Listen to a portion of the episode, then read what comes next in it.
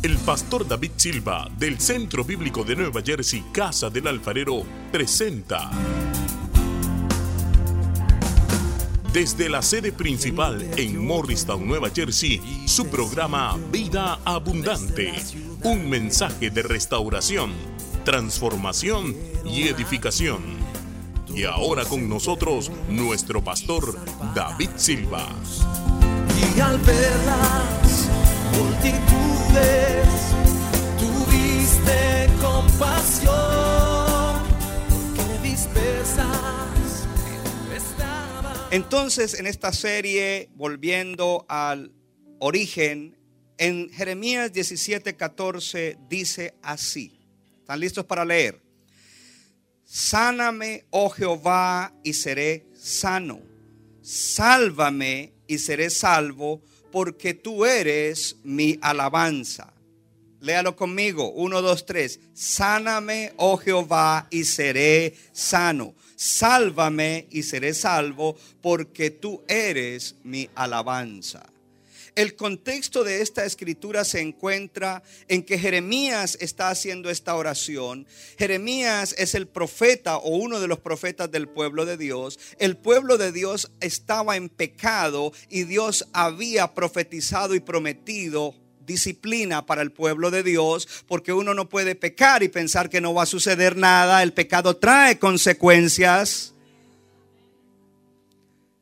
Y Jeremías había recibido la revelación de lo que venía para el pueblo de Dios. Entonces el contexto es, Jeremías está tratando de enfrentar el pecado que hay dentro de él y el pecado que hay en el pueblo. Y entra una palabra maravillosa donde se manifiesta la misericordia. Él entiende la misericordia de Dios. De hecho, la frase en el versículo anterior dice, Dios es manantial de vida.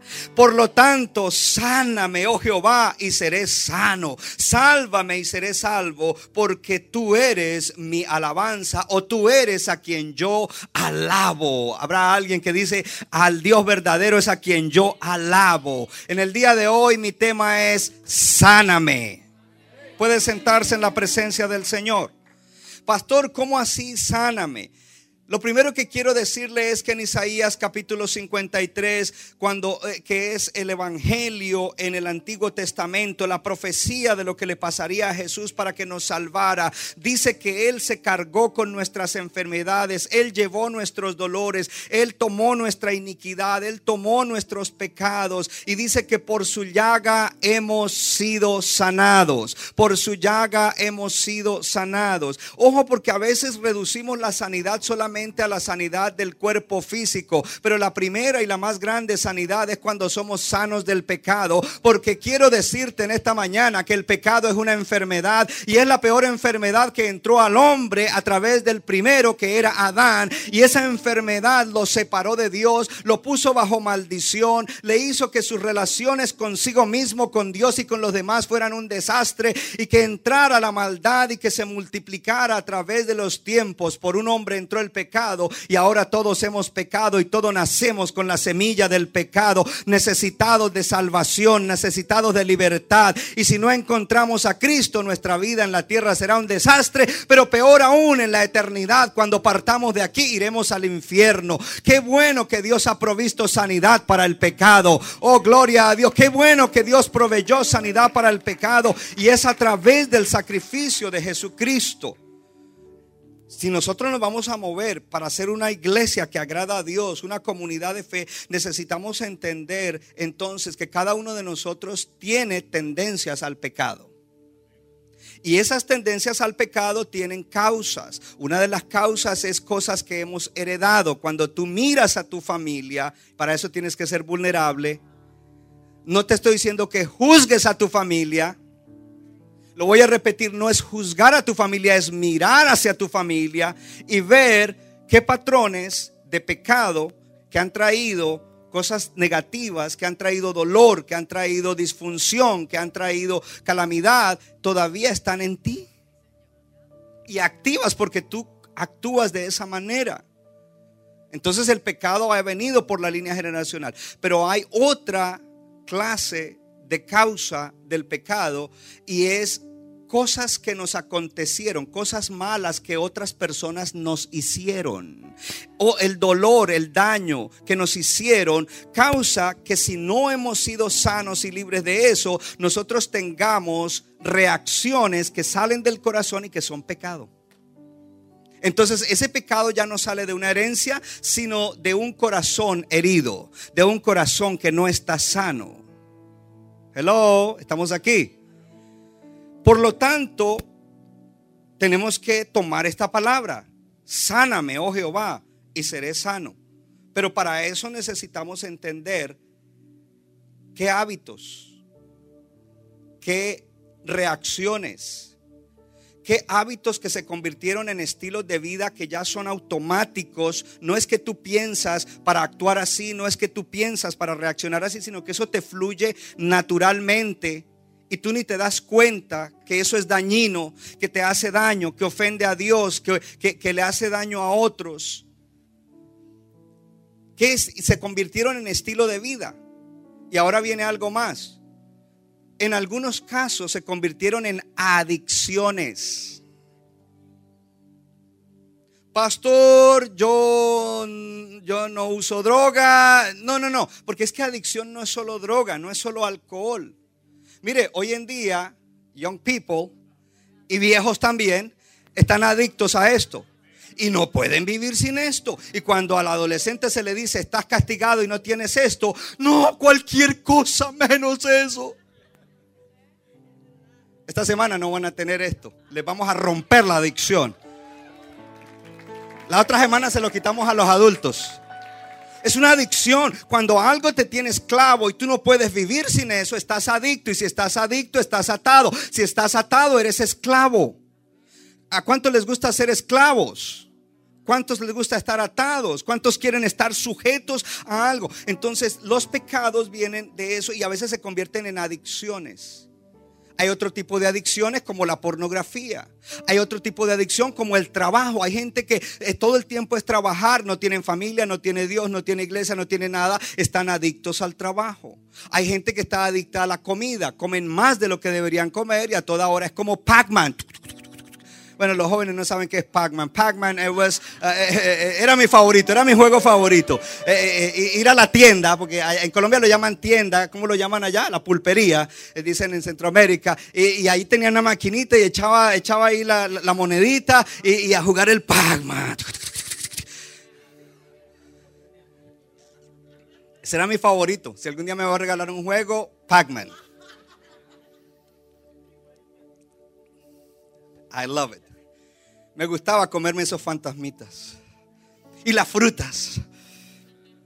Gloria a Dios. Voy a ejercitar mi muñeca porque por ahí viene un Pac-Man. Ahora, mire esto tan tremendo. ¿Cómo es que vamos a ser sanos de tendencias pecaminosas y de pecados que están allí recurrentes? El salmista en el Salmo 6 Dice, Jehová, no me reprendas en tu enojo, ni me, ni me castigues con tu ira. Repita conmigo, diga, Señor, en mí mismo no tengo poder sobre mi pecado. Diga, Señor, en mí mismo no tengo poder sobre mi pecado. Entonces mire lo que dice el salmista. Jehová, no me reprendas en tu enojo. Entonces ahora diga conmigo, Señor, en mí mismo no tengo poder sobre mi pecado. El salmista decía, no me castigues con tu ira. Diga, Señor, no tengo poder en mí mismo sobre el pecado. Entienda algo, que el pecado está adentro. El pecado no son las acciones, las acciones son el fruto del pecado y se convierten en pecados. Y el pecado es muy poderoso. En tu fuerza personal tú no puedes derrotar el pecado pero mayor es el que está en ti, Jesucristo, que venció el pecado en la cruz del Calvario, que te dio al Espíritu Santo, que te dio la palabra de Dios para que tú puedas vencer el pecado. Y dice en el libro de Romanos que nosotros éramos esclavos del pecado, pero ahora no somos más esclavos del pecado. El salmista decía, ten piedad de mí, Señor, porque estoy sin fuerza. Diga conmigo, el pecado debilita decía, ten piedad de mí, Señor, porque estoy sin fuerza. Diga, Señor, en mí mismo, no los oigo, en mí mismo no tengo poder sobre mi pecado. Mire, yo no tengo poder en mí mismo sobre el pecado. Si yo dejo de relacionarme con Dios, si dejo de entrar en la palabra, si me abandono y quiero luchar contra eso, me va a ganar. Por lo tanto, primero que todo debo identificar qué patrones de pecado. Y para eso debo humillarme delante de Dios. Decir, Señor, ¿qué patrones de pecado hay? ¿Qué patrón? Mire, eh, la gente está pensando adulterio, fornicación. No, no, no, hermano. Piensa en el orgullo, la envidia, el odio. Hello, hay alguien aquí. Cosas que te comen por dentro. Hello. Hay cosas que se comen a la gente por dentro. Sáname, Señor. Sáname, Señor, y seré sano. El salmista decía, Sáname, Señor, porque mis huesos se estremecen. Hay una frase extraordinaria que aparece muchas veces en el Antiguo Testamento y es que está relacionada con el pecado y los huesos. Ponga la atención a eso, porque hay pecados que enferman el cuerpo el rencor, el odio. Pastor, ¿qué es rencor? Rencor es una de las cosas que más caracteriza a nosotros los latinoamericanos. Que cuando alguien nos hace algo, los cristianos de boca para afuera decimos, ya lo perdoné, pero por dentro está el recording, la grabación diciéndote, mira lo que te hizo y míralo, ahí viene. Y pasó al frente y exhortó. Yo no sé cómo el pastor lo pone.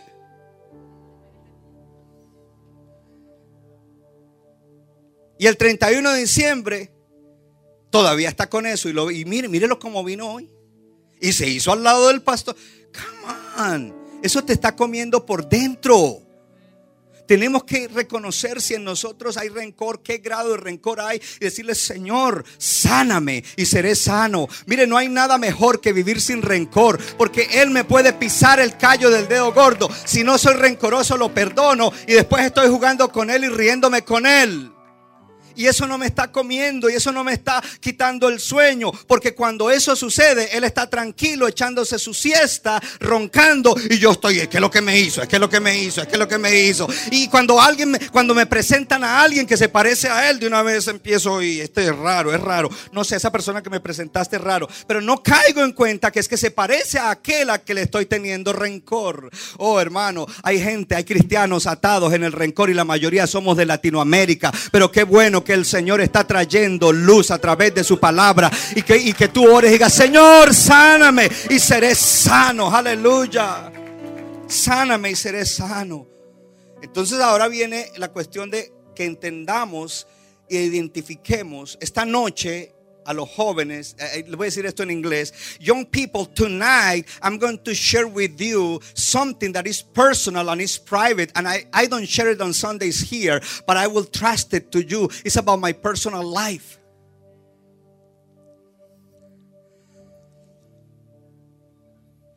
Porque una vez que identifico eso, ¿por qué vino eso? Cuando es parte de una herida, necesito entenderlo también para poder rendirle mi dolor al Señor. Porque hay cosas que están escondidas allí inconscientes. Entonces, sáname, oh Señor, y seré sano. Sálvame. Y la palabra salvación es libérame de toda opresión. Libérame de lo que me oprime y seré salvado. ¿Por qué? Porque tú eres mi alabanza, porque tú eres a quien yo alabo. Hay gente que 50 años, 60 años cargando un rencor y un dolor por algo que le hicieron sus padres o su familia y ya están a punto de morirse y todavía están llevando eso. Mire, uno tiene que, los cristianos necesitamos terminar la carrera aquí en la tierra, pero no arrastrando la chancleta, no llenos de rencor, no llenos de amargura, no llenos de odio, no llenos de un montón de cosas, porque el Señor dijo que nos iba a dar vida abundante. ¿Qué testimonio es que la gente te vea y te vea con el rostro así porque estás amargado, porque estás lleno de rencor, de amargura, de odio por las cosas que te sucedieron. Cuando la palabra de Dios dice, si alguno está en Cristo, nueva criatura es. Las cosas viejas pasaron, quedaron atrás y todas han sido hechas nuevas. Y los cristianos se saben ese versículo, pero una cosa es saberlo y otra cosa es vivirlo. Oh, si Dios te está hablando que tienes que renunciar al rencor, esta es una semana de ayunar y decir, Señor, yo no quiero ser una persona rencorosa. Si tú me perdonaste a mí, yo puedo perdonar. Si tú dijiste que me perdonabas y te olvidabas de mi pecado, yo puedo perdonar y no pensar más en lo que me hicieron. Gloria a Dios. Quiero ser libre de eso. ¿Qué pensamiento viene a ti? Porque entonces Dios está ofreciendo su cuidado amoroso. Tú eres manantial de vida. Dios, sáname Señor y seré sano. Sálvame y seré salvo. Porque tú eres mi alabanza, tú eres a quien yo alabo. ¿Qué pensamientos comienzan a fluir desde adentro de tu corazón? Porque necesitas comenzar a aceptar la palabra de Dios. Necesitas comenzar a aceptar la sanidad que el Padre Celestial te ofrece. Necesitas comenzar a recibir la restauración que Jesús te ofrece, que ya lo hizo en la cruz del Calvario. Necesitas comenzar a tomar la esperanza que el Espíritu Santo da a aquellos que son de Él. Y eso requiere tu fe. Acepta tu sanidad. Acepta tu sanidad. A Jeremías lo llaman el profeta llorón. Porque aunque los hombres no lloran, ah, en esta iglesia sí. Y no nos importa si nos critican. Es que ese pastor llora mucho. I don't care what you say. Jeremías está probablemente llorando mientras piensa en la consecuencia de destrucción que viene para el pueblo y clama a Dios, confiesa su pecado, diga conmigo, confesión del pecado. Si yo no me escudriño adentro y descubro pecado y causa, yo no voy a ser libre. Muchas cosas ya fueron quitadas, pero hay otras que todavía están ahí, que se despiertan de cuando en cuando. Entonces ahí es donde entramos a confesar, Señor, en mí mismo yo no tengo poder sobre el pecado. Repítalo, Señor, en mí mismo yo no tengo poder sobre el pecado.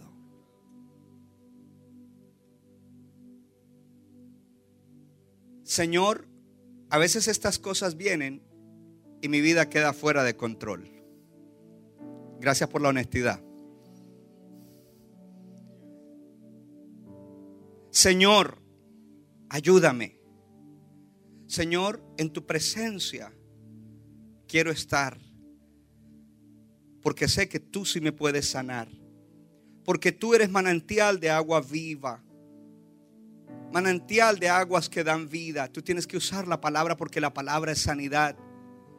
Y tú puedes entrar a una experiencia con Dios en la cual estás allí confesándole. Quizás comienzas a llorar. Y comienzas a experimentar la presencia de Dios. Y quizás al Señor poniendo su mano sobre ti y quizás el Señor refrescándote con el manantial de agua viva y diciéndote mi poder es mucho más grande que el tuyo. Mi poder te ayudará a vencer esto. Solo yo te puedo restaurar.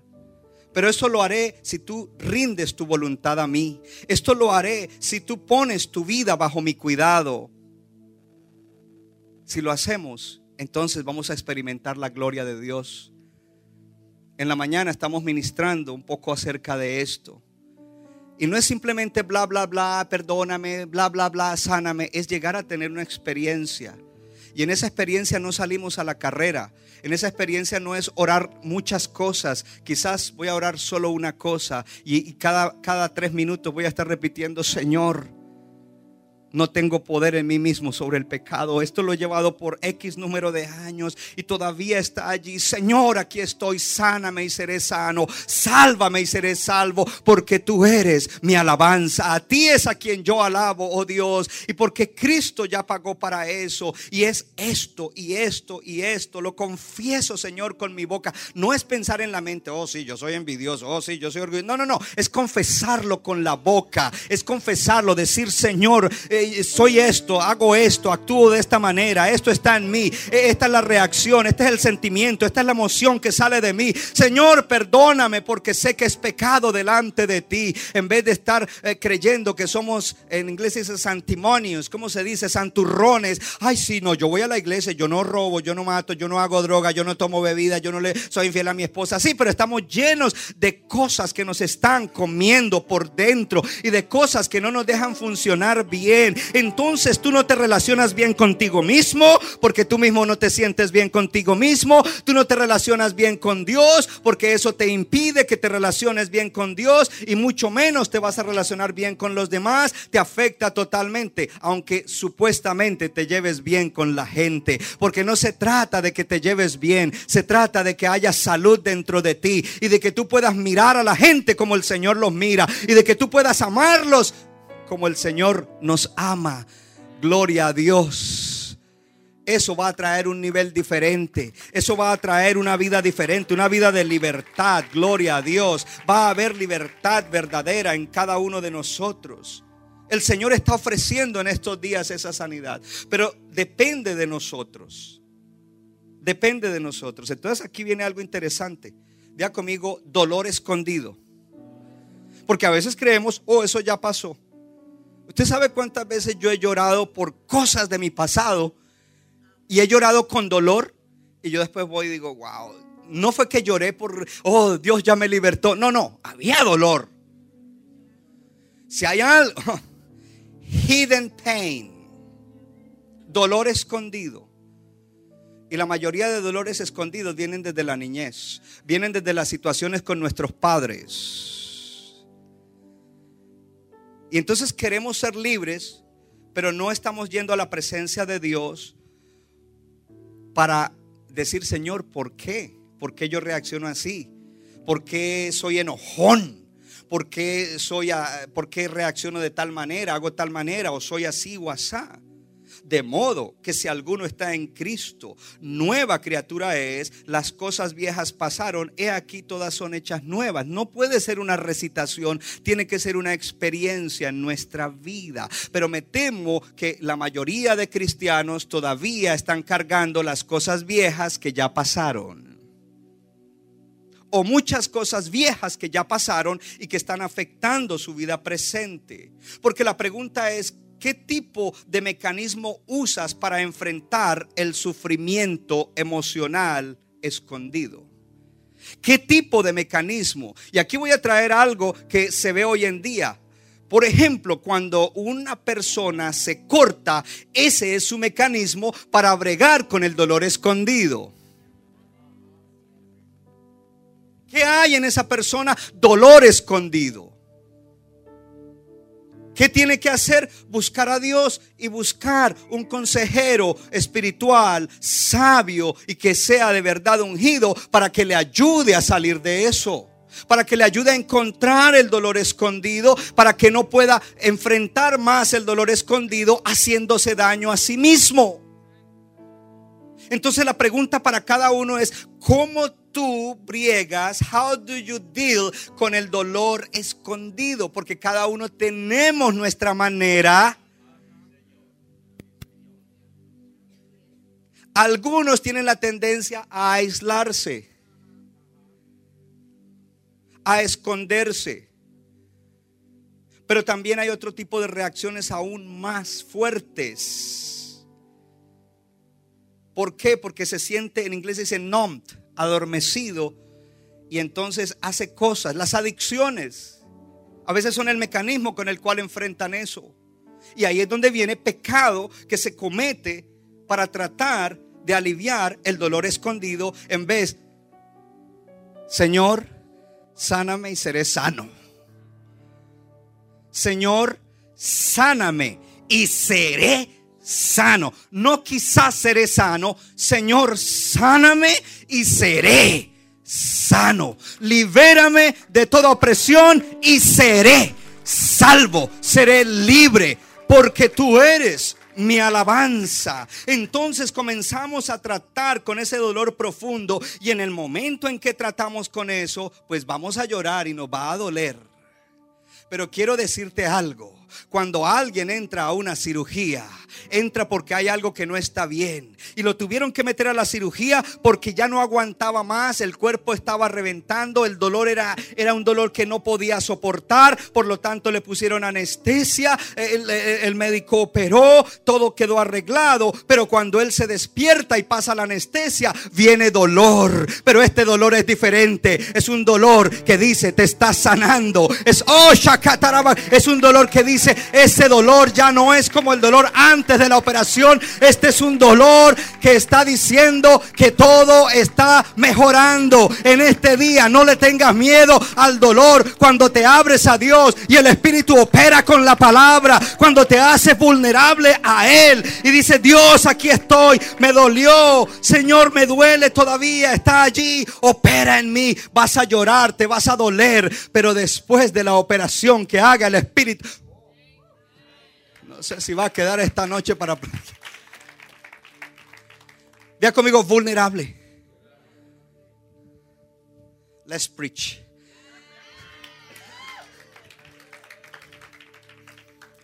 Jesucristo en la cruz del Calvario llevó en sus heridas todas esas cosas. ¿Sabes qué? Las heridas de él eran visibles y públicas porque tú escondes las tuyas.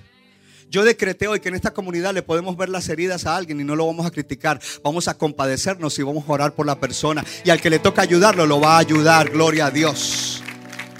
Nadie tiene por qué tener vergüenza o temor por sus heridas. Porque Él fue vulnerable. Aquí están. Estoy desnudo. Porque Él fue crucificado desnudo, herido, rasgado. Pero algo tremendo cuando Él apareció resucitado y estaba Tomás, Él no escondió las heridas.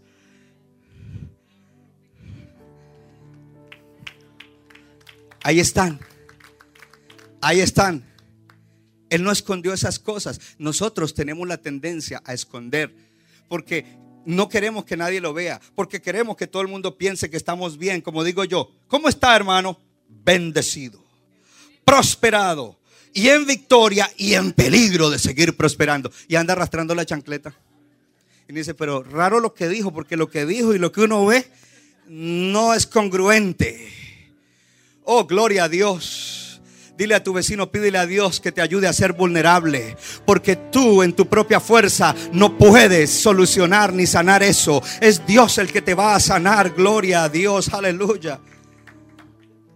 Cristo ya absorbió tu agonía, tu dolor. Él ya lloró tus lágrimas. Él tomó tu dolor. Él te trae paz y tú recibes eso. Él quiere remover todo tormento escondido que nos hace daño. Y entonces viene otra, otra manifestación. Yo ya tengo que terminar. Y la otra manifestación es la autocondenación y el autojuicio. Míreme acá. La tendencia humana es que cuando nos hacen daño, pensamos que nos hicieron daño por culpa nuestra.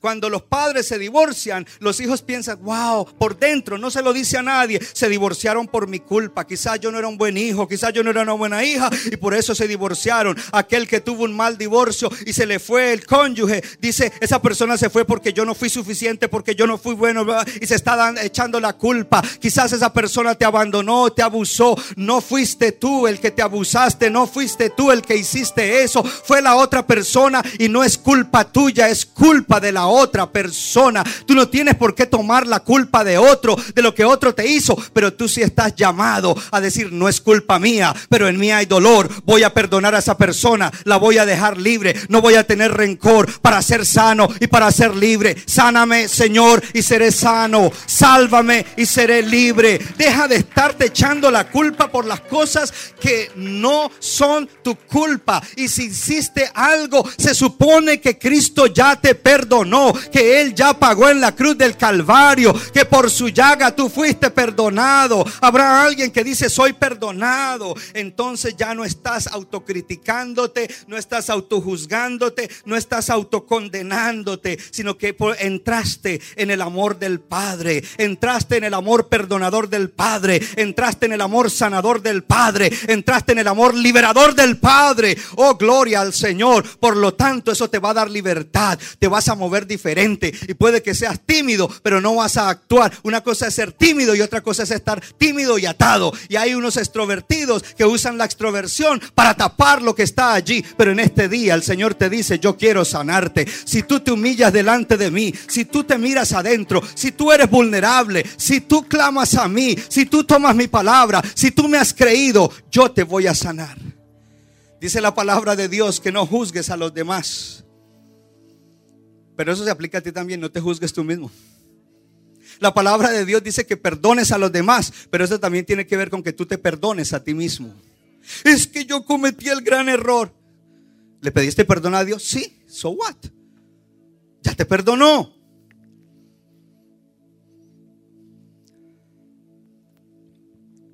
De verdad que tengo que cerrar ahora sí. Sorry, guys. Entra en el amor. Perdonador, sanador y restaurador del Padre. Entra en la restauración, liberación y libertad del Hijo Jesucristo. Y hazlo a través de la obra que el Espíritu Santo quiere hacer en ti. No te condenes por cosas que Dios ya se olvidó. No te condones por cosas que otros hicieron y que no es nada contigo. Diga conmigo, Señor, ayúdame a soltar todas las cosas que ya pasaron. Dilo de nuevo, Señor, ayúdame a soltar todas las cosas que ya pasaron. Tercera vez, Señor, ayúdame a soltar todas las cosas que ya pasaron. Porque ya pasaron y todas han sido hechas nuevas. Porque estás en Cristo Jesús. Mire, yo he encontrado una manera de orar. Y no la he querido introducir mucho porque digo, quizás se me van a marear algunos. Yo no me conecto más de esa forma tan rara con que el pastor ora. Pero a mí me ha dado resultado. Yo me meto a orar y yo cojo un versículo para ministrarme este tipo de cosas. Y cojo una frase como la que digo. Y esa frase la puedo repetir 50 veces en media hora. Porque muchos oran y cuando se paran de la oración se les olvidó lo que oraron. Hermano José, ¿cómo estás? Bien, esta mañana oré. ¿Y de qué oraste? Oré.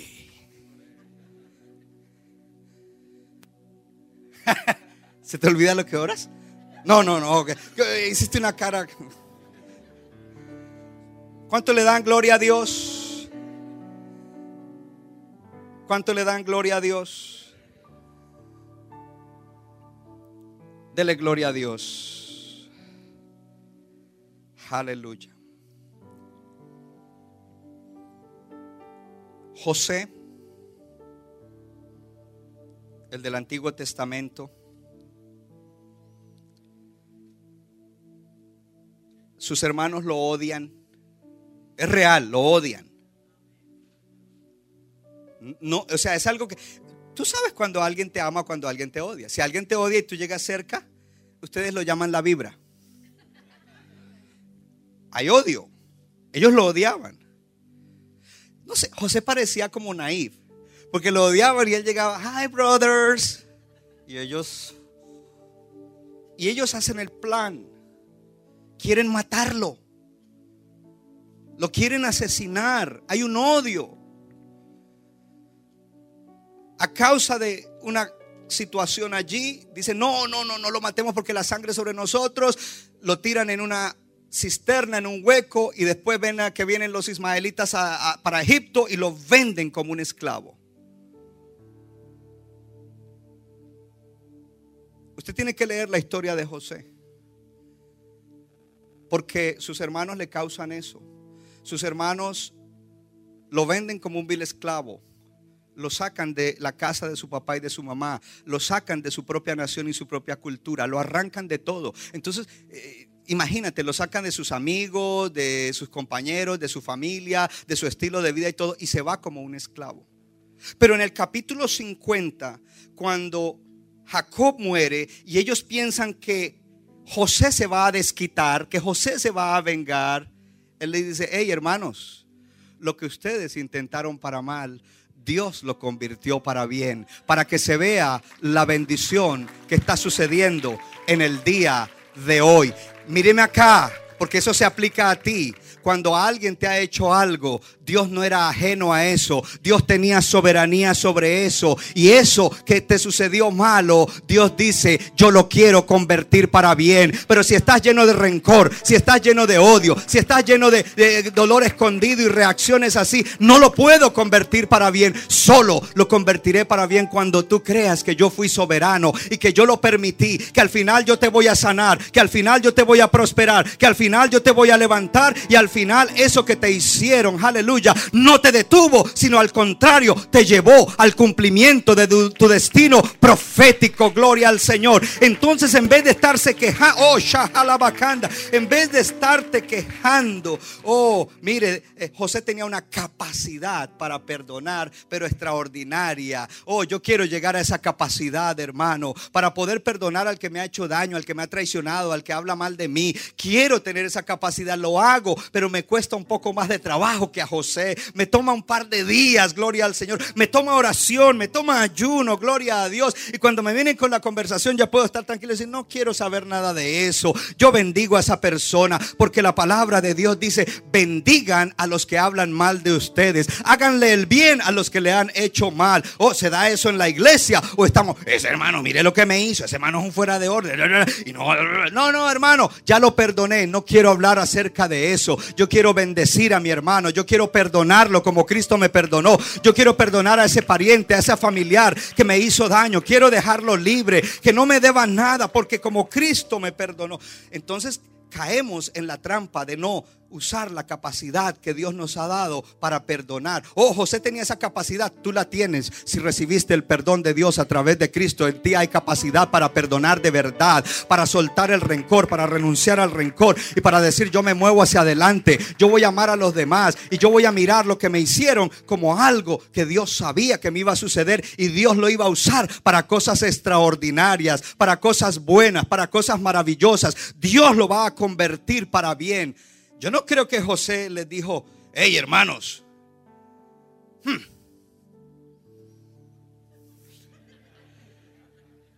ustedes lo intentaron para mal, pero la, la, la, la, la, la, si ven lo que Dios ha hecho, esa no fue la actitud de José. Cuando ellos vinieron así, él les dijo, tranquilos, tranquilos. tran-". Él lloró, él lloró amarga. Tranquilos, tranquilos, no se carguen. No se carguen por lo que, lo que ustedes hicieron, intentaron para mal. Dios lo convirtió para bien. Es diferente, hermano. Porque hay cristianos que están deseando, pues ojalá el Señor me bendiga y me prospere. Con eso, ese que me hizo daño lo voy a mirar así, lo voy a decir, te das cuenta lo que me hiciste y mira cómo Dios me... pre- Eso no es de Dios, eso es del diablo. Eso es del diablo. Yo quiero encontrarme con gente que me ha hecho daño, que me han abandonado, que han hecho un montón de cosas y decirles, te bendigo. Y eso que tú hiciste, Dios lo ha usado para bien. Estás perdonado. ¿En qué te puedo ayudar? ¿En qué te puedo servir? Cierro con esto y se lo dejo ahí nada más. Ya me pasé 12 minutos.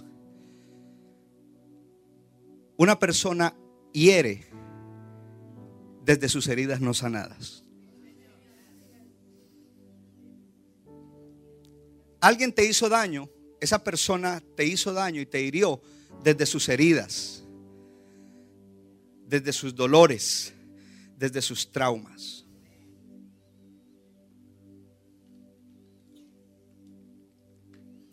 ¿Qué causa eso? Que cuando yo miro, y esta noche voy a contar en el testimonio, aquí no voy a decir nada, cosas que sucedieron fuertes en mi niñez, pero muy fuertes, que hasta el día de hoy todavía a veces me sacuden. Yo tengo que mirar y decir, esa persona lo hizo desde sus propias heridas, disfunciones y maltratos que sufrió.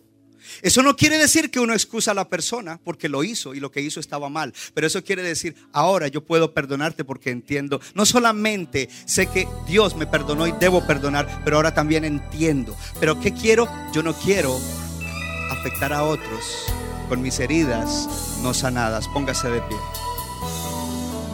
Levanta tus manos, cierra tus ojos. Centro Bíblico de New Jersey, Casa del Alfarero, presentó su programa Vida Abundante. Si usted desea obtener más información y lo último que acontece en nuestro ministerio, visítenos en el internet www.centrobibliconj.org.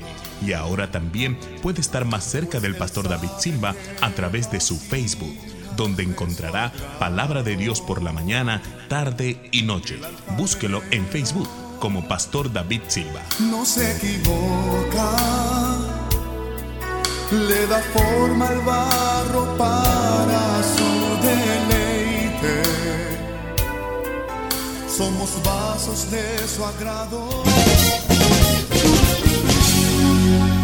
Nuestra iglesia está localizada en la 63 de la Abbott Avenue en Morristown, Nueva Jersey.